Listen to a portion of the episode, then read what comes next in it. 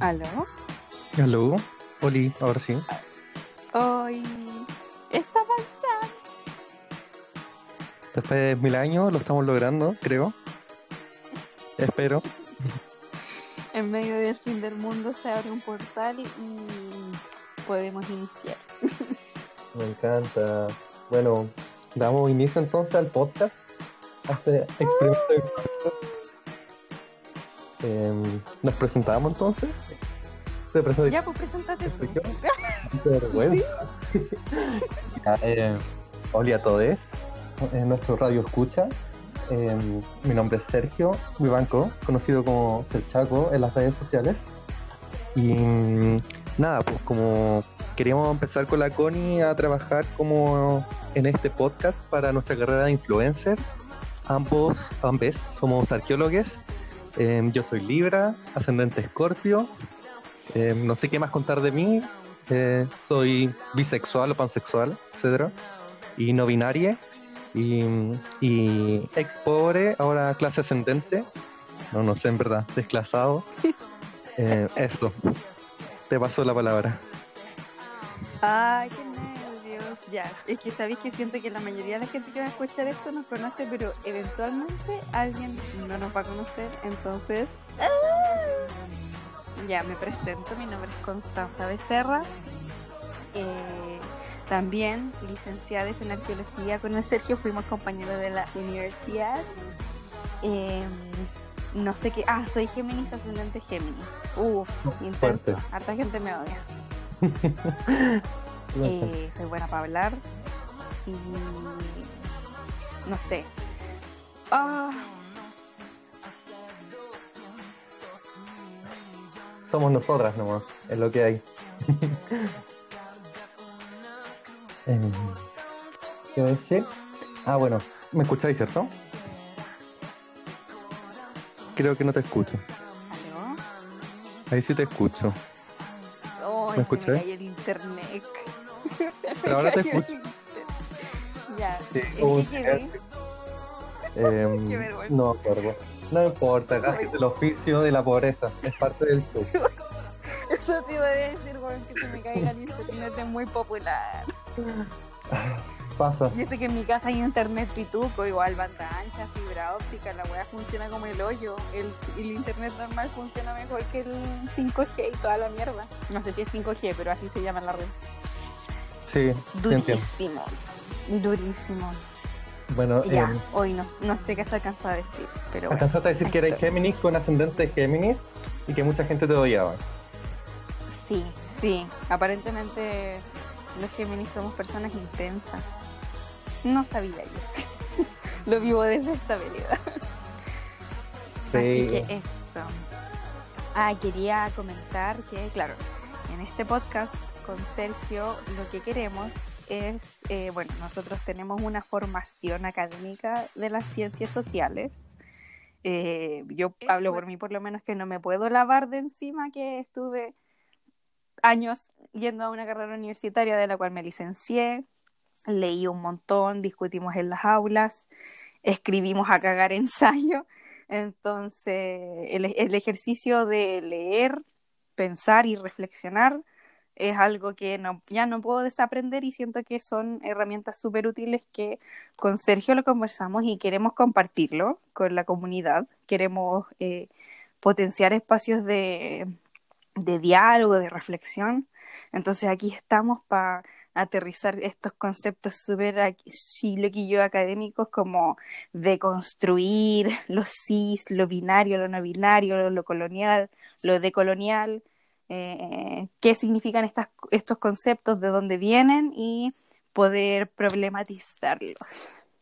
Sí, y más que como, como hablar de palabras como académicas, de uso académico, como la idea de nosotros es como entregar las herramientas que nos dio como la U, el ambiente, como la gente que conocimos, como gente desclasada que somos también, que entramos a una universidad y nuestro mundo socioeconómico cambia drásticamente al ver que hay tanta desigualdad o mm, que hay tantas diferencias en el conocimiento. Entonces, y también como a valorar nuestras experiencias de pobres también, po, o de otros lados, digamos, más marginales, más rasca, más flight, em, y como valorar esas cosas que todo el tiempo nos han dicho que tenemos que reprimir o esconder o que son pencas. O sea, como que eh, es para un espacio, siento yo, que para que, como de construir quizás, ah, ocupando ya palabras complejas, como, como ese arribismo que nos enseñan desde chicos, eh, tienen que entrar a la U y entramos a la U y terminamos, o por lo menos yo termino odiando todo el sistema universitario y no, el descargo, el clasismo, los cuicos, todas esas cosas. Exactamente. Sí, ah, eso que lo que quería comentar es que la experiencia universitaria no se basa solamente en lo que se discute en las aulas, sino que también tiene que ver con lo que se comparte con les amiques, les compañeros, en los pastos, en los carretes o en las instancias de eh, eh, organizaciones, autoformación, talleres, cosas así. Hay muchísimas actividades que van más allá del plano eh, solo académico y que también generan debate y aprendizaje.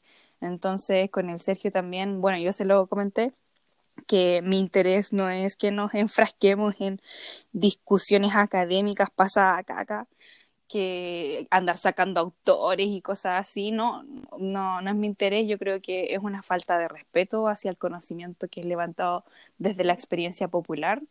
Entonces, aquí estamos para eso, eh, para problematizar lo cotidiano. Sí, también agregar de que me fue súper mal en los primeros años de U, de las cosas que vamos a hablar son esas cosas que en verdad no me acuerdo los autores, entonces también es un poco como como ponernos el parche ante la herida de que en verdad muchas buenas no nos acordamos y yo soy especialista para inventar cosas. Entonces, si alguien me quiere palabrear porque inventé un autor o ese autor no dijo lo que yo dije que dijo, eso. yo no me acuerdo qué decía Marx. No me acuerdo. O sea, me acuerdo de algo de Marx, pero no me preguntan de Weber y esa weá, no sé, no me acuerdo. Que me pasa exactamente lo mismo. Ay, llegué a llorar de la risa. Sí, a mí el primer año me fue como el hoyo. Yo salí del colegio haciendo matea, así me fue la raja en la PCU.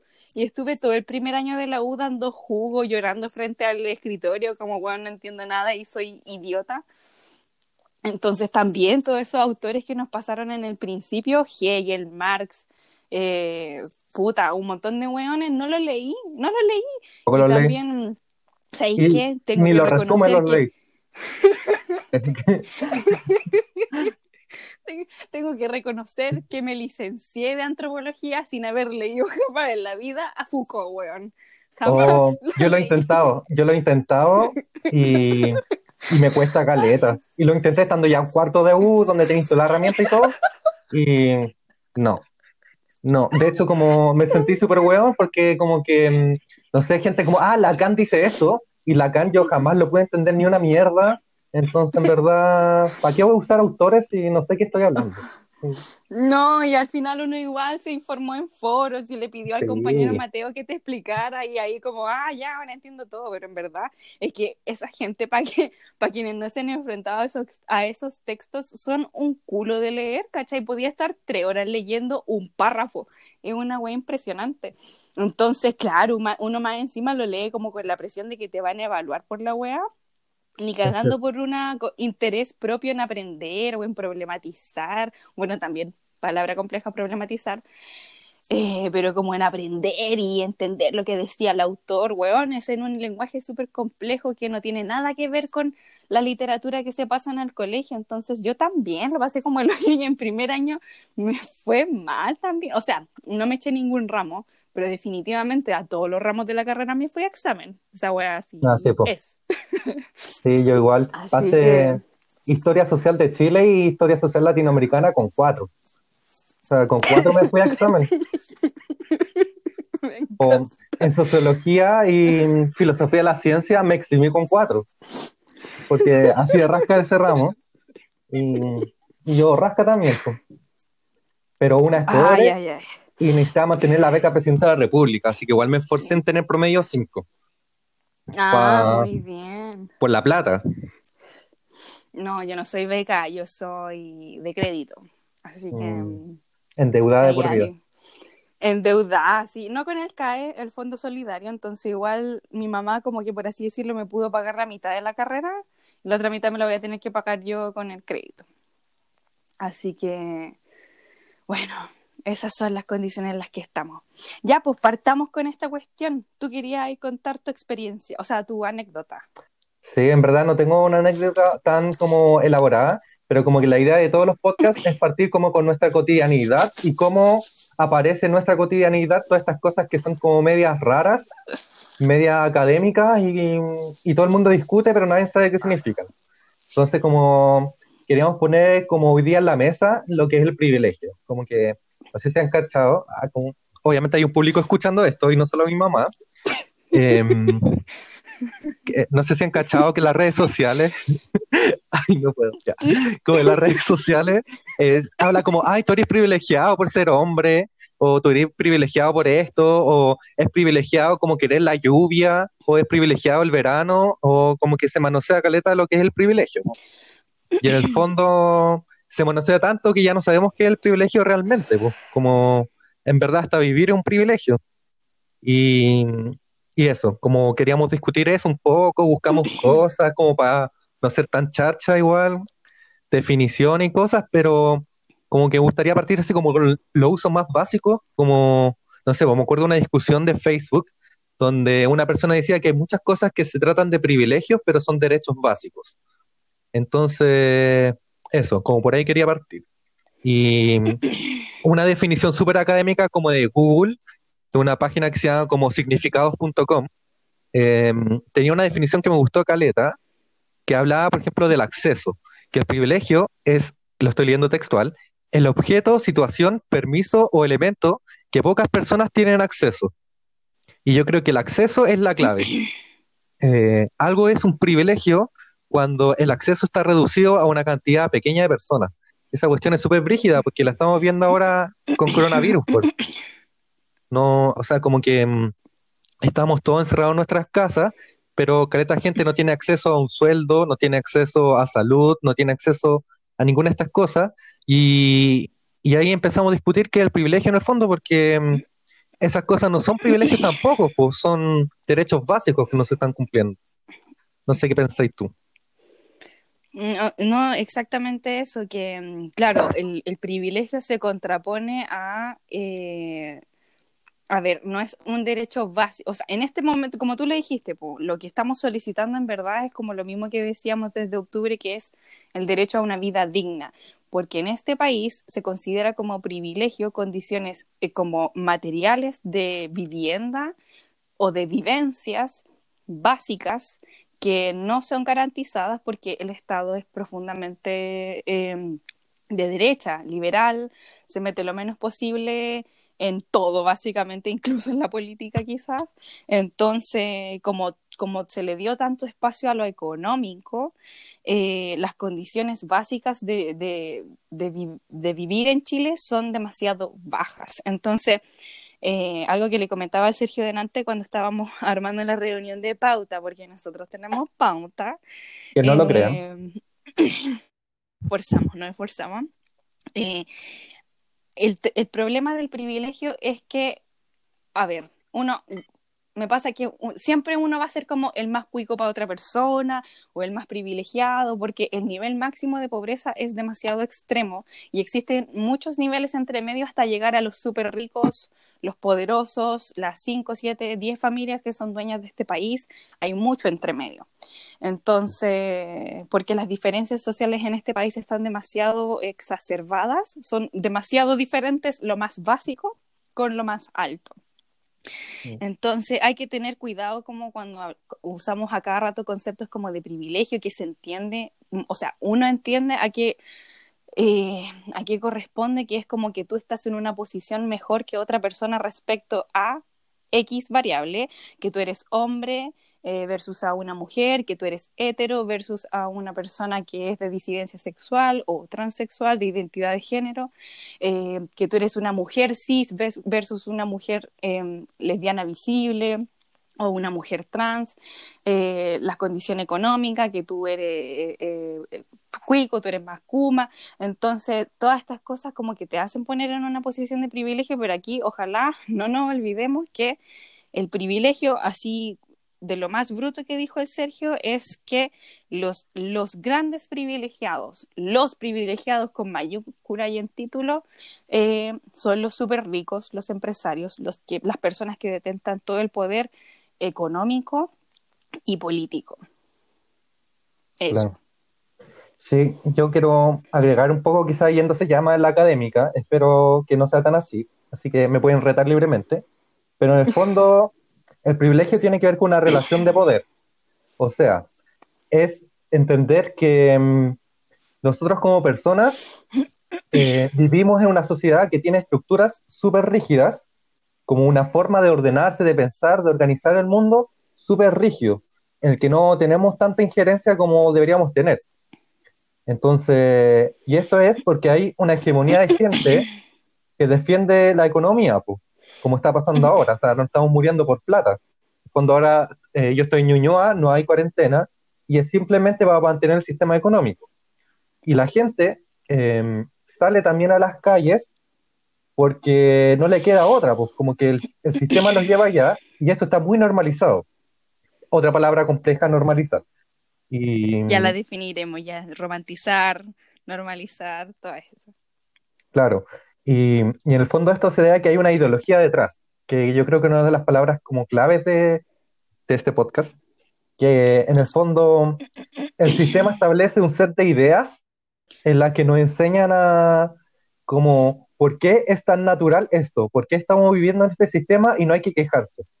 O sea, en el fondo, cada vez que en las noticias vemos como a gente de derecha diciendo, ah, esto es ideológico, sí es ideológico, obvio, porque también lo que ellos hacen es ideológico. O sea, como es las formas en las que estamos comprendiendo el mundo, o sea, las formas de, explotación, pues, como, no sé, como... Em, no hay gente que no tenga ideología, eso quiero llegar. Como cuando se habla de política, la política no es solo la clase política. Ellos son el modelo hegemónico, ellos son los que están arriba, los que están definiendo este juego y los que tienen más poder dentro de todo. Pero nosotros que estamos abajo también hacemos política y de otras formas. Y eso es como lo importante en el fondo. Y ahí como vemos que la sociedad todo el rato nos trata de enseñar de que estar en política es un privilegio. Como el privilegio de ser de un partido político. Y no es así, pues. No. Siento que abordaste tres temas que me gustaría como entrar en detalle, que entráramos en detalle, que es el concepto de mía, el concepto de ideología y cómo se relacionan con el privilegio, que yo creo que los tres ahí están en una triada en donde no significan lo mismo, pero sí por lo general son tres conceptos que van de la mano porque estamos hablando de más o menos el mismo grupo de gente. ¿Cachai? Y esto, y esto todo se, ¿cómo se llama? Se encuadra en lo que tiene que ver el poder. ¿Quién tiene el poder? ¿Cómo tiene el poder? ¿Cómo se constituye el poder? Y también cómo se constituye la dominación. Quiero... Eh, ya, hegemonía. Encontré esta descripción eh, de lo que significa la palabra hegemonía, eh, la encontré muy bacán, para que puedan ocupar este concepto después y ojalá que lo puedan entender.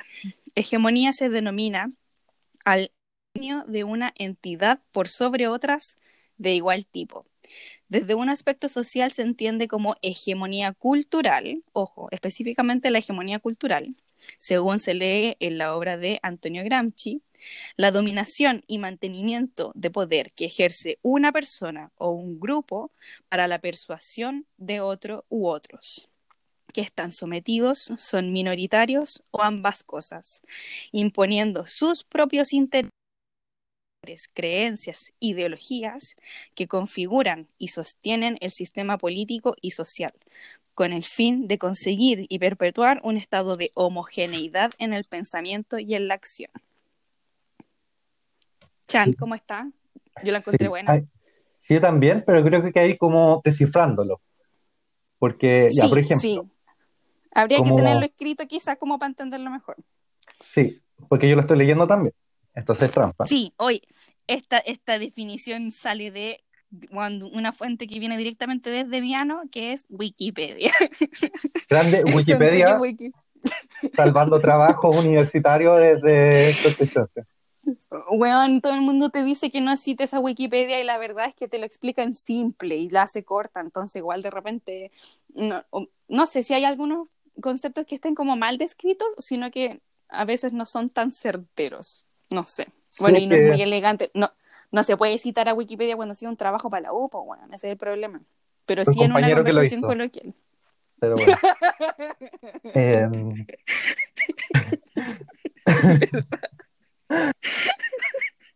no debía haberlo dicho. ya lo dije que. Ah.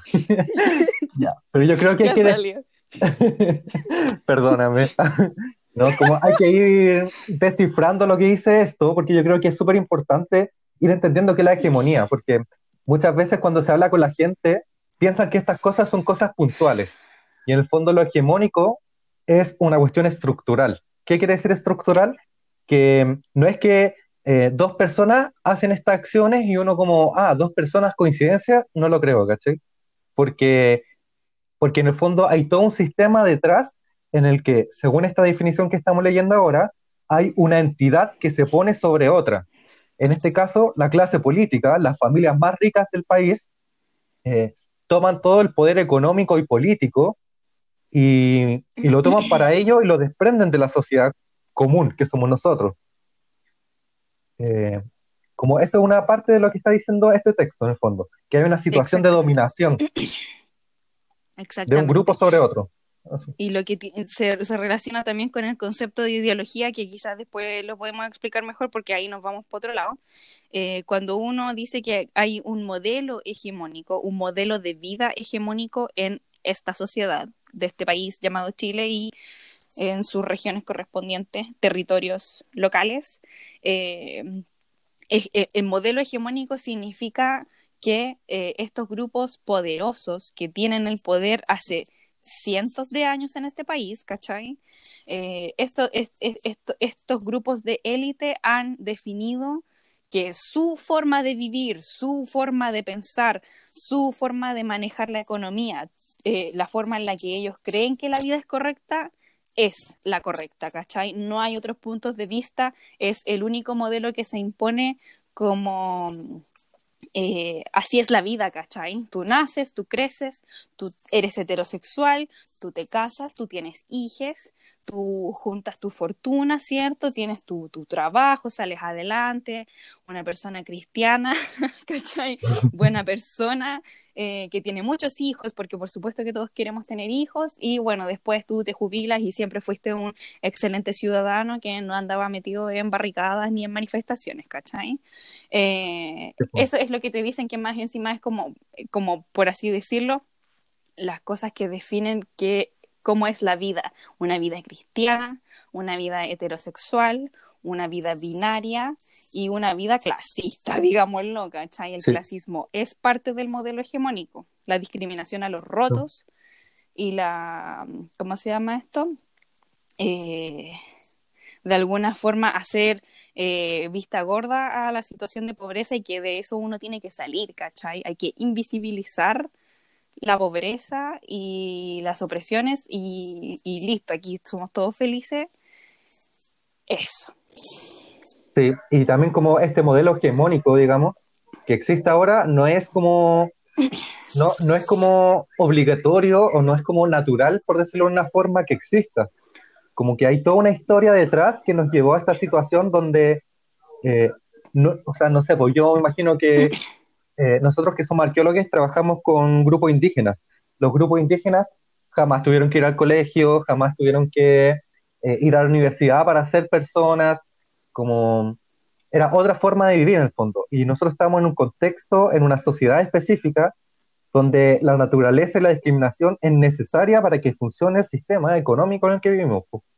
Necesitan que hayan pobres, que trabajen por poco sueldo, que no se critiquen las cosas, que reproduzcan todo este sistema que cualquier, y que al mismo tiempo nos paqueen al resto. O sea, como el sistema es, tan hegemónico, es tan fuerte, que se mete en la gente de todo y cuando alguien sale de esa norma, la misma gente que está siendo como explotada ataca a sus como compañeros de clase, si se quiere llamar así, o a sus iguales. Como, no sé, pues si, eh, no sé, mi, eh, mi familia muchas veces como cuando chico estaba prohibido ir a una, a una marcha, ¿cachai?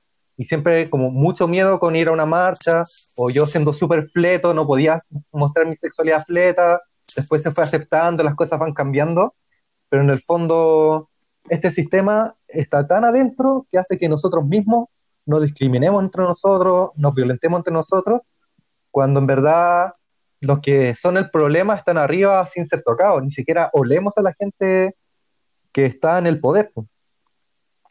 Porque está muy arriba, son inalcanzables para nosotros. Ni siquiera sabemos dónde viven. No, o sea, A como... ese nivel. ¿Dónde está la casa de Horst Polman? No, not idea, no cacho. Not idea, tengo. weón, ¿dónde? ¿Dónde? En la luna. Al, eh, Sí.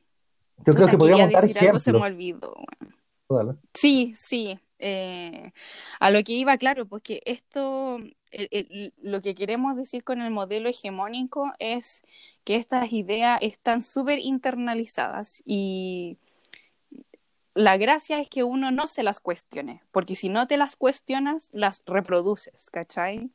Entonces uno eh, cree, por, por eso decía, uno cree que la vida es así, uno cree que la religión es la, la- el cristianismo es la única, la heterosexualidad es la única forma de vivir la sexualidad, eh, el género femenino ma- o masculino son las únicas formas eh, en que se pueden identificar las personas, ¿cachai? Eh, como que Claro. se- es, es como, por así decirlo, mm, la configuración de fábrica de, de cómo llega, de, de- de lo que se le dice a la gente, ¿cachai? Como e- e- este pack básico es como queremos que sea esta sociedad.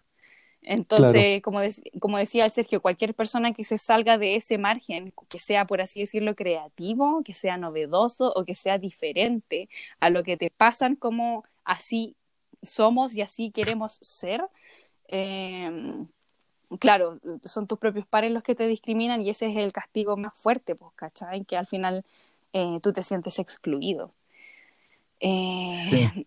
Igual Y yo de quería decir. ejemplo, Ah. Dale, dale. Dale nomás, No, no, tenía no. algo. sí, no iba Iba a a decir- decir nada. Iba a decir de que un ejemplo muy claro, que es como una, eh, como unas frases que se suelen usar cuando estamos hablando con amigues, es por ejemplo la belleza hegemónica. Aquí es como un ejemplo súper claro de qué es hegemonía.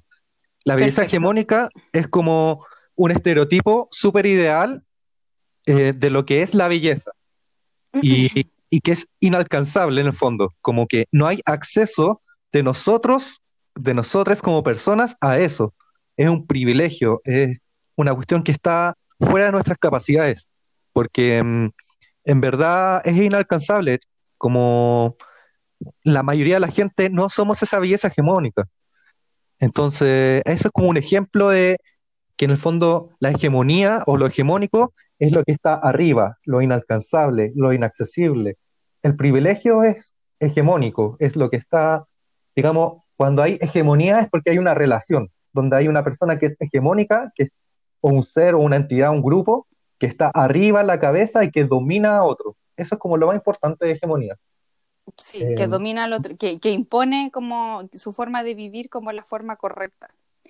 Eh, estaba pensando ahora que lo dijiste, el tema de la belleza, yo creo que se relaciona caleta con la figura, como las figuras públicas, eh, los actores, los conductores de matinal, los periodistas que salen en la tele, la gente que sale en la tele en general o las figuras públicas de este país en general, eh, responden todo el rato a la hegemonía, ¿cachai? Gente que muchas veces viene de familias acomodadas, mujeres, eh, como dices tú, de una belleza hegemónica, flacas, eh, femeninas, eh, rubias muchas o de tez blanca, ¿cachai? Em, y visiblemente heterosexuales. Si hay alguna persona que sea de las disidencias, últimamente se los ha puesto más en la palestra, pero eso es para sacar. Eso es un tema aparte, que es como aprovecharse de la wea.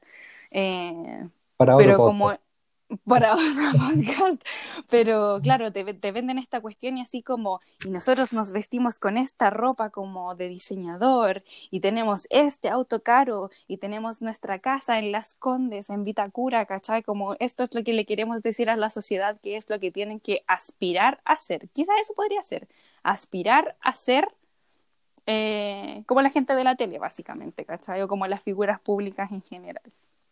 Sí, y quizás aquí pasando un poco a lo que es la ideología, en el fondo la hegemonía se sustenta en unas ideas específicas de cómo se deben hacer las cosas. Exacto. Siento, que eso es la ideología en el fondo, el nombre lo dice, como ideología, ideas, como en el fondo son un sistema estructurado de ideas en el que se piensa cómo vivimos el mundo. Igual hay definiciones súper antiguas que son las que se usan como en común la gente de derecha, que no entienden de qué están hablando en verdad, yo creo, pero que hablan de que la ideología es una forma de como de ver el mundo, pero que está sesgada.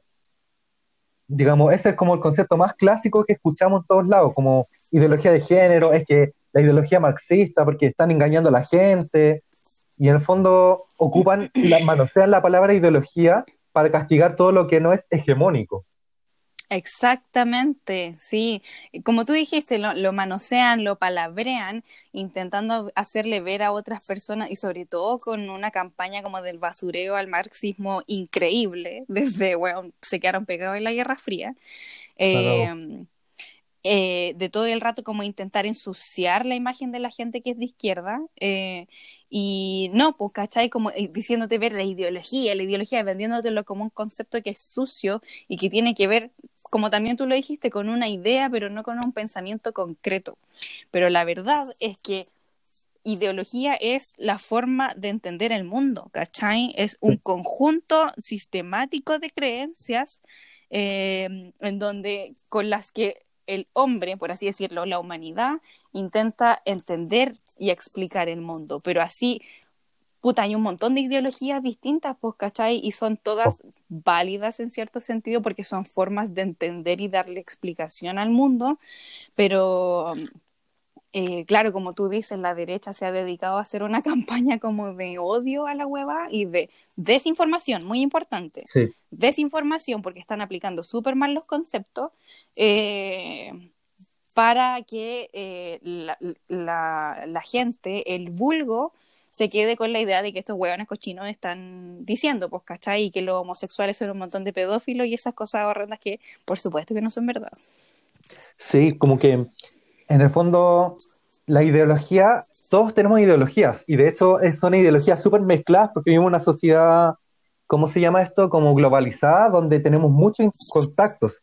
Entonces, todos tenemos un poco de religión, de ciencia, de muchas cosas mezcladas, y, en el fondo, todas esas ideas, porque en el fondo nos cuesta entender la realidad, la realidad no es entendible, ocupamos ideas, conceptos, palabras, eh, constructos, lo que se quiera, como eh, no sé, textos, investigaciones para entender el mundo. Pero en el fondo, eh, ideología es como ve, o sea, por ejemplo, el capitalismo es ideología, la religión es ideología, la ciencia es ideología, em, pensar en, no sé, los chakras, todo eso tiene que ver con la forma en que nos relacionamos con el mundo y cómo actuamos en él. Porque también la ideología tiene que ver con ese tema político de qué hacemos con nuestras vidas, con nuestros cuerpos, o sea, las capacidades de decidir. Exactamente. Eso es súper importante. Al final la ideología lo que te arma es un pack en donde tú entiendes el mundo de una forma y tú quieres eh, hacer las cosas como tú crees que es correcto. Y como tú mismo lo dijiste, em, puta, creer en el horóscopo y en todas esas magias es una ideología, una forma de ver el mundo y también de accionar en él eh, las terapias alternativas, los partidos políticos, por supuesto, eh, los medios de comunicación transmiten una ideología y eh, la ciencia. Y aquí quiero detenerme un poquito porque mucha gente contrapone ideología con ciencia porque supuestamente la, la ciencia es un conocimiento objetivo, ¿cierto? de medidas concretas, específicas, con instrumentos de medida. Tú mides el mismo pedazo de madera y todas las veces te va a dar el mismo espesor, eh, es constante, por lo tanto, supuestamente está fuera de todo, mm, por así decirlo, eh, Exacto, que la subjetividad humana pueda inter- interrumpir esa actividad y la verdad es que no, también la, la- la ciencia es un sistema de creencias de que el mundo funciona así, mesurablemente, ¿cachai? Y se han dedicado durante siglos a, en este espacio hermético de conocimiento concreto, matemático, físico, científico, biológico, eh, y concreto de que las cosas son así o no, ¿cachai? Y entender cómo funcionan las ideologías también te, te permite darte cuenta de que la ciencia, como en su total, eh, es un sistema de creencias, pues, ¿cachai? Es un sistema de que así funciona el mundo y que por lo tanto así puedo conocerlo y así puedo actuar yo en él, ¿cachai? Eh, todo, puta, el, el- el invento del auto, las industrias gigantescas termoeléctricas de, de producción de energía hidroeléctrica, las antenas, los celulares, todo funciona bajo una lógica de que estos elementos interactúan entre ellos así y por lo tanto yo puedo solucionar un problema así, ¿cachai? Eso igual es una ideología, pues es una forma de entender y conectarse con el mundo que definitivamente está igual está atravesada por subjetividades humanas, ¿cachai? En la, en la ciencia hay racismo, en la ciencia hay machismo, ¿cachai? Es imposible que esas cosas no permeen, si son eh, investigaciones hechas por personas, al final cualquier persona va a dejar inevitablemente su huella en lo que ha hecho. Sí, eh, hoy se me que iba a decir. Ah, que, mm, que en el fondo también el punto no es que todas las ideologías, bueno, uno, las ideologías no son cerradas. Eh, he visto personas que creen, por ejemplo, en la distinción religión-ciencia como cosas totalmente separadas. Y no sé, pues por ejemplo, terapia alternativa te dicen, ay, y si te duele la cabeza o te, no sé, si te rompí una pierna, va a ir a hacer terapia alternativa. Es como, no, porque la gente no solo piensa en una cajita que es como las terapias alternativas. Todos vivimos relacionándonos con múltiples ideologías que, que generan contradicciones, qué sé yo, porque somos humanos, no, no somos perfectos, como que hay contradicciones en nosotros mismos. Y también que no todas las ideologías son válidas también, porque en el fondo todos compartimos un contexto, todos compartimos ideas y ciertos valores que pueden ser muy cristianos, pueden ser muy, no sé, lo que sea, pero todos compartimos esos valores, pues, como todos compartimos el valor, por ejemplo, de la dignidad humana, que se supone que, mm, que la derecha lo avala o qué sé yo, pues, pero, pero hay muchas ideologías que pasan a llevar. Entonces, eh, también en esas ideologías no es que cualquier cosa se valga, tienen que ser coherentes consigo mismas también. po. O sea, si mucha gente predica la religión cristiana, en la que yo me crié también, siendo evangélico cuando chico, el amor, el respeto por otros seres, eh, el no juzgar, porque solo Dios puede juzgar, son valores que a mí me enseñaron desde chico y yo no veo que lo practiquen. Entonces, no cualquier idea o cualquier ideología es válida de por sí, sino que hay contextos, hay relaciones humanas, hay respetos que se tienen que tener también.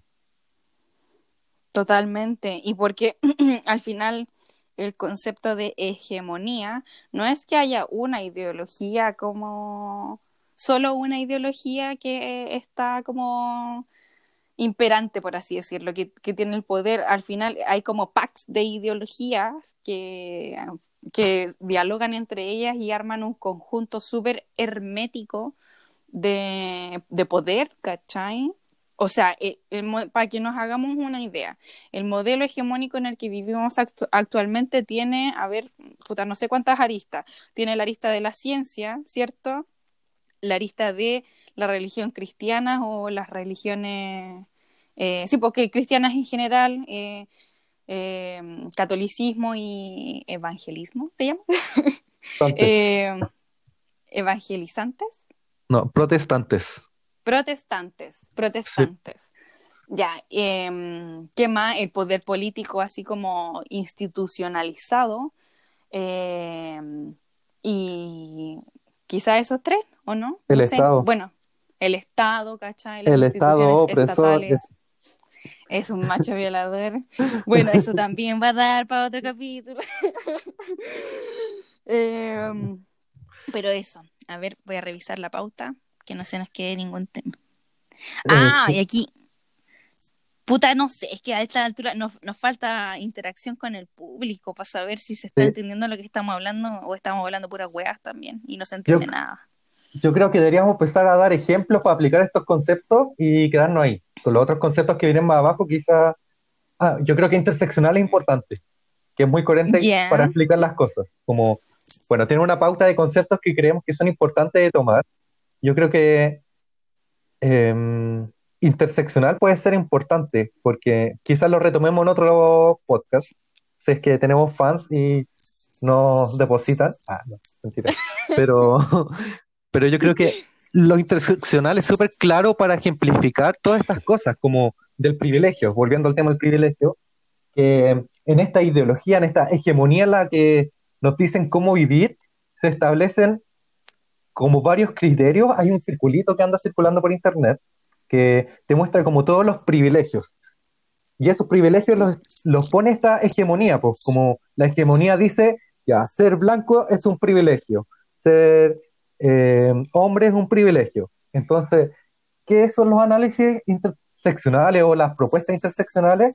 Es la que te dicen que los seres humanos somos eh, multidimensionales, por el fondo, que estamos atravesados por muchas cosas. pues, por ejemplo, ya, en el caso de la Connie, la Connie, por ejemplo, no es rubia, sí es bonita, pero no sé si es como el canon de belleza, que es como ser casi anoréxica, eh, que igual yo lo encuentro horrible, pero bueno, es un canon de belleza. Eh, por ejemplo, eh, bueno, no sé si eres, eres cis, asumo que eres cis sexual, que eso también lo hablaron en otro podcast. Entonces ahí vais viendo que tenéis cosas que están como poniéndote más arriba o más abajo. Y así eso va pasando con todas las personas, pues como no es lo mismo ser mapuche pobre que, que Luxic, o no es lo mismo ser mapuche pobre que catapulido, ¿cachai? Como Sí. hay uno va viendo que hay, de repente hay cosas que van pesando más o pesando menos, o por ejemplo la misma pobreza es relacional, pues, como eh, nosotros entramos a la U y encontramos que nuestros compañeros eran muy cuicos, pero yo creo que sí eran muy cuicos en relación a nosotros, pero ni cagando eran Luxic. Bueno, no llegaban en helicóptero a clases. O sea, había gente que, tenía, que era bastante más acomodada que el resto. Eh, pero claro, aquí lo que quería comentar es... Ay, no sé, terminaste, te interrumpí. Sí, no, dale. No, dale, perdón. No, si no tenía nada más que decir. O sea, no sé, puedo rellenar, pero dale. Que lo que iba a decir de interseccional, que como tú dijiste, hay distintas aristas, creo que lo dije delante también, que, que se cruzan como, eh, por así decirlo. Eh, existe el tema de la clase o de tu capacidad económica, existe el tema de tu identidad de género, existe el tema de tu orientación sexual, existe el tema de tu nivel de educación también. Eh, eh, de la región del mundo en la que eres, o sea, no es lo mismo ser pobre en Latinoamérica que ser pobre en Europa, eh, es. ni pobre en África, ¿cachai? Eh, hay, hay, por así, como lo decía el, el, el, el Sergio, te iba a decir como mi pololo. En Jesús. Ay, sí, qué vergo. Eh, que, que el tema de lo interseccional es que se cruzan estas variables, entonces como que, puta, hay distintos tipos de opresiones jugando de repente simultáneamente en la misma persona. Por poner un ejemplo, lo que pasó con Joan Forville, creo que se decía Florville, Forville, Sí, no sé cómo se eh, pronuncia. Así que me acuerdo de ya, Joan. Eh, Joan, mujer inmigrante haitiana, eh, que viol- sufrió una violencia policial tremenda.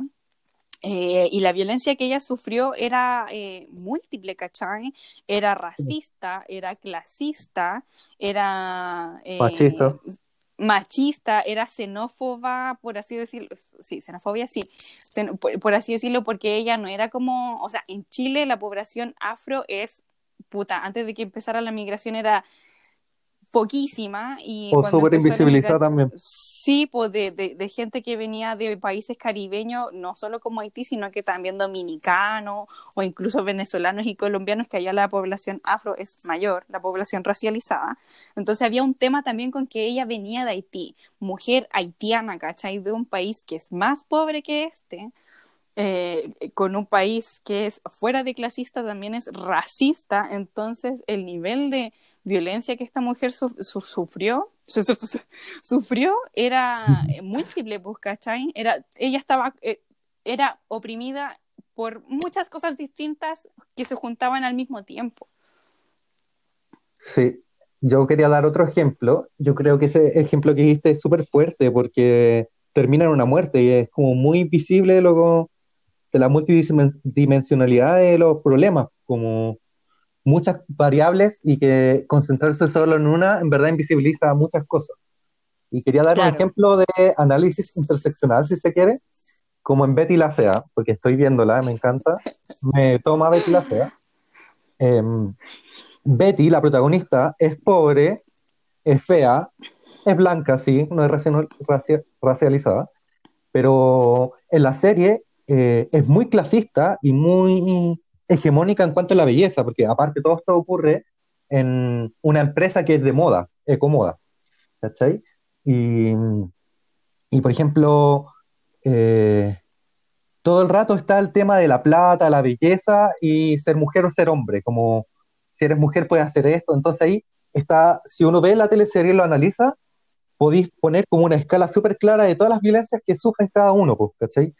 Como el hombre bonito, pobre, la mujer bonita, pobre, el hombre pobre y feo, ¿cachai? Como que podéis ir viendo todas las conjugaciones y las violencias que se van sufriendo y, y podía ser casi como una pirámide de personajes donde, digamos, el más violento es Armando Mendoza, un de mierda, que es blanco, bonito, cuico, mucha plata, súper violento, sobre todo en los principios de la, teleserie, de, de la teleserie es un weón que grita a todo el mundo, ¿cachai? Como que se acuesta con minas como quiere, ¿cachai? Como, oh, soy el galán y la weá, ¿cachai? Y, y es súper violenta, o sea, como, y esto, esta teleserie es del 90, eh, duró del 94 al 2001. Entonces, igual es súper, representa súper bien lo que era la sociedad en ese tiempo. Eh, es súper brígido ese tema. Y está muy metido, muy naturalizado en las teleseries, en nuestras vidas, como en todos lados. Es súper hegemónico porque en todos lados te dicen, eres pobre, eres feo, eres guatón, ¿cachai? Como, o eres pobre, fea y guatona, o guatones, ¿cachai? todo el rato, todo el rato. Sí, Eres pobre, eres mapuche, eres guaso. Eres, negra, Que al final todas estas cosas por las que te pueden discriminar significa que son, eh, que están en contraposición a algo y que por lo tanto hay una posición de privilegio, slash poder, slash hegemonía entre medio, pues, ¿cachai? Yo me acuerdo cuando empecé a meterme en esto del feminismo, em, no me acuerdo con quién alguna vez como que me preguntaba de, no me acuerdo qué wea, yo le expliqué, claro, que existían estas diferencias de poder que se dan en muchos planos diferentes, como lo decíamos, el de la raza, el de la nacionalidad, el de ciudad versus campo, eh, regiones también, gente odiando a los santiaguinos forever. Em, y al final, por ejemplo, yo le ponía el ejemplo. Eh, ¿Quién está más oprimido? ¿Una mujer cuica o un hombre pobre? Claro. Chan como que hay distintos factores que están dando vuelta y al final, o sea, si lo, si lo ponía en una posición como de cúspide de poder, ninguno de los dos va a estar en la cima, ¿cachai? Porque la figura es un hombre blanco, eh, heterosis, eh, con poder económico, ojalá apellido en este país, súper importante tener un apellido rimbombante. Eh, claro, algún Larraín, algún puta, te cagáis un cousiño, por pues, la familia Mate Larraín. Y caché que al final los apellidos se repiten regularmente, weón, todos los políticos tienen el mismo apellido. sí, la familia Cast. Son como mil Cast. O por ejemplo, Alessandri también, hay otro apellido de, de gente hegemónica, blanca, cuica, con poder, horribles de mierda. Claro. Em, y que se repita el apellido también es una cuestión súper diagnóstica que te permite cachar súper rápido como más o menos de quién estamos hablando, pues, ¿cachai? O sea, eh, eso, por eso pues, alguien... para sí, pues, entre ellos. eh, como el reina, al final lo mismo que los reyes, weón, como para mantener la sangre azul. Sí, la cola de chancho. Es que ya llevan tantos años reproduciendo reproduciéndose entre ellos mismos para que el poder no se les filtre a los rotos, que están todos emparentados, pues, weón. Sí, pues. Ya se han casado entre todos. Así es. Y yo también quería decir de que este tema de la interseccionalidad, yo siento que no tiene que decir, la, la discusión no debe ir en quién es más violentado que quién, sino cómo nos hacemos cargo de las posiciones de poder que se nos otorga este sistema hegemónico, cómo nos hacemos cargo para generar una sociedad más horizontal. Yo creo que ahí está el problema, como hacerse cargo, no simplemente como, ah, es más privilegiado porque es cuico y chao, ¿cachai? Sino como hacerse cargo, tener una posición humilde, de decir como, puta, no sé, la puedo cagar en este sentido, voy a cambiar eso. O veo que este es un privilegio que, que este privilegio que estoy ejerciendo implica eh, un daño a un otro, eh, voy a cambiar esa cosa. Por ejemplo, no sé, eh, personas cuicas tienden a, esperar que todo se le dé la bandeja y muchas veces disponen del tiempo de sus compañeros, sobre todo estando en la U, y que piensan que tenemos las mismas condiciones económicas y disponen del tiempo de uno. Y es como, compañeros, no, pues, ¿cachai? Sería un cuico privilegiado, yo llego a mi casa a hacer aseo o a, intentar hacer como que tengo que hacer aseo, mientras tú llegas a tu casa está todo hecho, pues, ¿cachai? Entonces, como todas esas cosas, ir cuestionándoselas, o por ejemplo, también une como persona socializada como masculina, en mi caso, eh, también tengo que hacerme cargo de muchas cosas en las que me socializaron. pues. Y, eso todos tenemos que ir haciéndolo en todos los aspectos, o sea, como yo creo que en el aspecto racial he hecho muy poco trabajo y también tengo que cambiar esas cosas. Eh, Exactamente. Eh, sí, no, muy de acuerdo. Y yo, bueno, sin intención de ponerme en ningún pedestal, porque ni cagando soy una persona perfecta, súper deconstruida, em, creo que habría que aspirar a primero saber dónde uno está parado. Eh, por eso quizás estamos haciendo este podcast y poniendo sobre la mesa estos temas para discutirlos, para que cada uno pueda hacer el ejercicio de pensar eh, dónde estoy, ¿cachai? ¿Cuáles son mis opresiones y cuáles son mis privilegios? ¿Y qué puedo hacer yo al respecto, ¿cachai? ¿Qué puedo reivindicar? ¿Qué puedo cambiar? ¿Qué puedo mejorar? ¿Por qué quiero luchar? Eh, y la otra vez escuché una frase muy linda de una niña en un, comentario, era en Instagram creo, en que la cabra decía que ella quería poner a disposición sus privilegios, ¿cachai? Como, puta, en verdad yo soy una cabra que fue a la universidad, que tiene buena situación económica, bla, bla, bla, y estoy cachando que hay gente que está muy en necesidad, está pasándolo como el hoyo, completamente abandonado por este estado culiado. Eh, yo quiero poner a disposición mis privilegios, en qué puedo ayudar, ¿cachai? ¿Para qué les soy útil? Yo sentí que fue eh, bien acertado su comentario, como que no, no, no encontré otra forma de explicar lo que fuera tan bacán.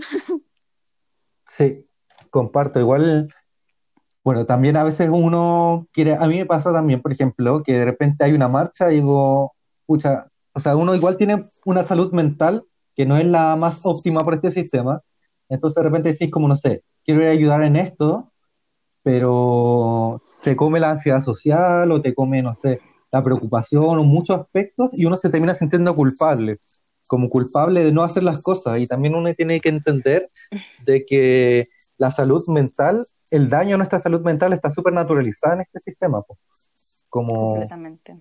Entonces, o sea, ¿a qué quiero apuntar con esto? Que cuando uno trabaja todas estas cosas, también hay que trabajar la culpa, que en el fondo yo creo que también es para otro capítulo de podcast, ah, invitades, pero, pero como trabajar las cosas desde el amor, o como quizás muy cliché hablar desde el amor, pero como desde la empatía, ¿cachai? Como, como decir de que en verdad no hay que sentirse tan culpable tampoco, como que yo sigo cargando mucha culpa y la trato de liberar, porque este sistema nos hace muy culpables la culpa cristiana también es una ideología, como que nos sentimos culpables, por ejemplo, de poder estar en cuarentena. Yo igual he tenido que salir a trabajar, pero tuve harto tiempo estando en cuarentena súper tranqui en mi casita, pues, Y, y, eso sí es un privilegio a veces, aunque debería ser un derecho, pero no por eso tampoco hay que sentirse culpable, sino ¿qué hago con eso? ¿Cómo cambio la situación? Y, y no quedarse la culpa, porque si no terminamos todos horriblemente deprimidos. Bacán tu comentario. Sí, todo el rato, como, o sea, yo creo que darle una vuelta a la cuestión, pero la culpa al final no sirve de nada si uno no, no está generando un cambio, como tú dijiste. Hacer algo, accionar. Sí. Eh, es importante que tampoco la idea de nosotras como ya mucha cháchara, pero ¿qué hacemos? Po? En el fondo igual hay que pasar a las acciones y las acciones no necesariamente son ir a pegarle a un paco, aunque si lo hacen bacán, apoyo. Eh, yo quiero hacerlo, pero me da miedo. Eh, pero accionar, podemos hacer caleta de cosas, como cosas que de repente no tenemos la gana, pero, pero en verdad es más miedo que nada. Entonces hay que lanzarse. Nosotras nos tiramos con el podcast, por ejemplo. Eh, también da miedo, pero aquí estábamos tratando de hacer algo. Esperemos que alguien lo vea y que esto crezca y seamos influencer. Pero porque esto por supuesto que es para nosotros. Le voy a mandar este podcast, podcast a mi mamá, espero que lo vea. Ha visto algunos en vivo que he hecho, creyéndome también influencer. Y, eso, eh, en verdad. No, bacán. Hoy, para ir cerrando, eh, no sé cuánto van a durar estos capítulos, yo asumí que una hora. Sí, vamos por la hora igual, así que estamos bien.